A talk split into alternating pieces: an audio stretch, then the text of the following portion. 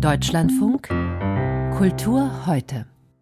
Als die Wehrmacht am 22. Juni 1941 in die Sowjetunion einmarschierte, trug sich Sergei Prokofjew schon länger mit dem Gedanken, Leo Tolstois Mammutroman Krieg und Frieden als Oper zu vertonen. Bis zu seinem Tod hat er schließlich daran gearbeitet. Immer wieder kamen ihm dabei vor allem politische Interessen in die Quere. Als er am 5. März 1953, am gleichen Tag wie Josef Stalin starb, hinterließ er ein Werk mit einer ziemlich komplizierten Entstehung Entstehungs- und Aufführungsgeschichte. Die Bayerische Staatsoper begann schon 2018 mit der Planung für Prokofjews Oper Krieg und Frieden, zusammen mit dem russischen Regisseur Dmitri Tscherniakow und dem russischen Dirigenten Wladimir Jurowski. Beide haben sich übrigens solidarisch mit der Ukraine erklärt.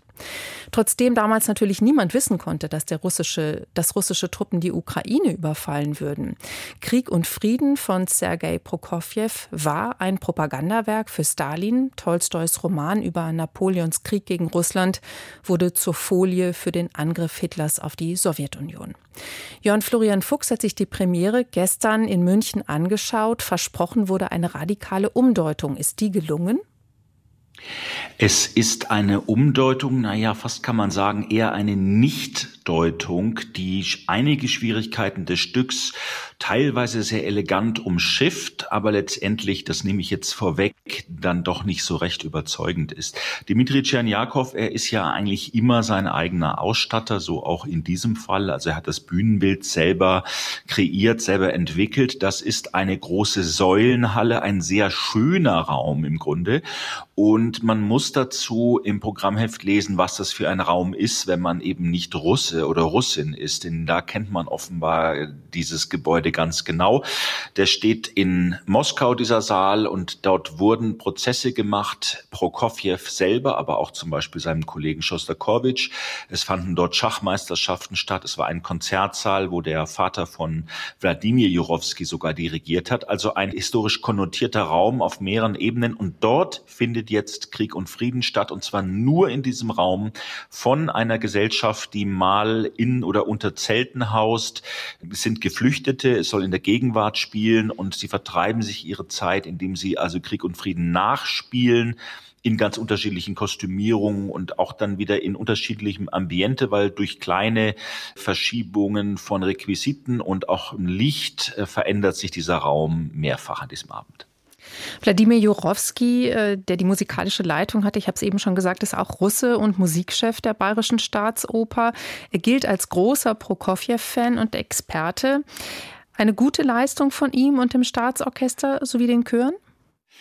Ich fand es ein bisschen schwierig. Der erste Teil, der ist auch dramaturgisch äh, kompliziert. Dramaturgisch deswegen, weil es eigentlich nur um eine hübsche Frau geht namens Natascha. Also viele kennen ja den Roman oder vielleicht eher die Verfilmungen dieses Stoffs. Da gibt's eben Natascha zwischen mehreren Männern und da kommt auch eine etwas triviale Geschichte rein, dass sie also ihren Geliebten nicht äh, bekommen kann, weil dessen Vater sie nicht standesgemäß findet. Das dauert eine Stunde 45 Minuten und ist nicht viel mehr als diese Liebesgeschichte. Und da muss natürlich dieses Personal auch immer beschäftigt werden ringsherum. Und im zweiten Teil, während den ersten Teil, also Jurowski eher verhalten, fast spätromantisch zurückhaltend dirigiert, im zweiten Teil gibt es dann schon großes, großes Orchester und die großen Chöre. Und das ist ein kleiner Eindruck. Da sind wir jetzt, das ist ja die Folie des Ganzen, in der Schlacht Bonaparte gegen Moskau, gegen Russland.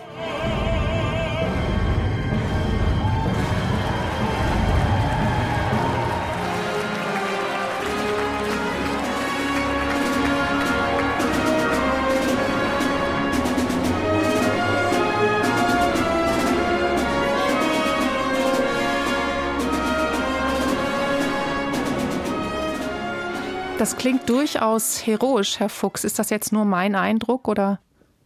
Das Martialische kommt schon auch vor. Es ist aber einiges gestrichen. Eine Szene, wo es also auch um das Anheizen geht, um in die Schlacht zu ziehen. Das wird hier rausgenommen. Trotzdem bleibt einiges dabei. Szenisch ist manches von diesen martialischen Handlungen eben durch das Spiel konterkariert, auch ironisiert.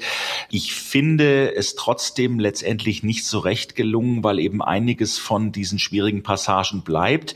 Ich sehe also völlig ein, dass die beiden das Stück unbedingt diesem Publikum hier vorstellen wollten. Und sich sehr viel Mühe gegeben haben. Das ist auch zum Teil gelungen, aber ich mache doch szenisch und musikalisch ein paar Fragezeichen. Mit einer Einschränkung, die Besetzung tipptopp. Ich nenne einfach nur Andrei Zilikowski und Olga Kulczynska als das Paar, das nicht zueinander findet. Aber ansonsten, auch was die Chöre betrifft, ist das musikalisch wirklich herausragend. Jetzt ist das, äh, Sie haben es schon angedeutet, wirklich eine Mammutoper. Diese Aufführung dauert über vier Stunden. Es ist unglaublich viel Personal anwesend. Man verliert da ein bisschen auch den Überblick. Diese Inszenierung ist auf Arte gratis abrufbar. Eine Empfehlung oder sollte man das eher lassen?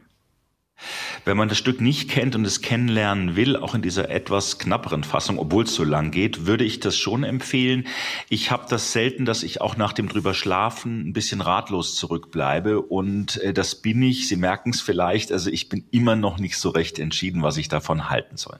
Jörn Florian Fuchs über Krieg und Frieden von Sergei Prokofjew an der Bayerischen Staatsoper in München, inszeniert von Dmitri Tscherniakow.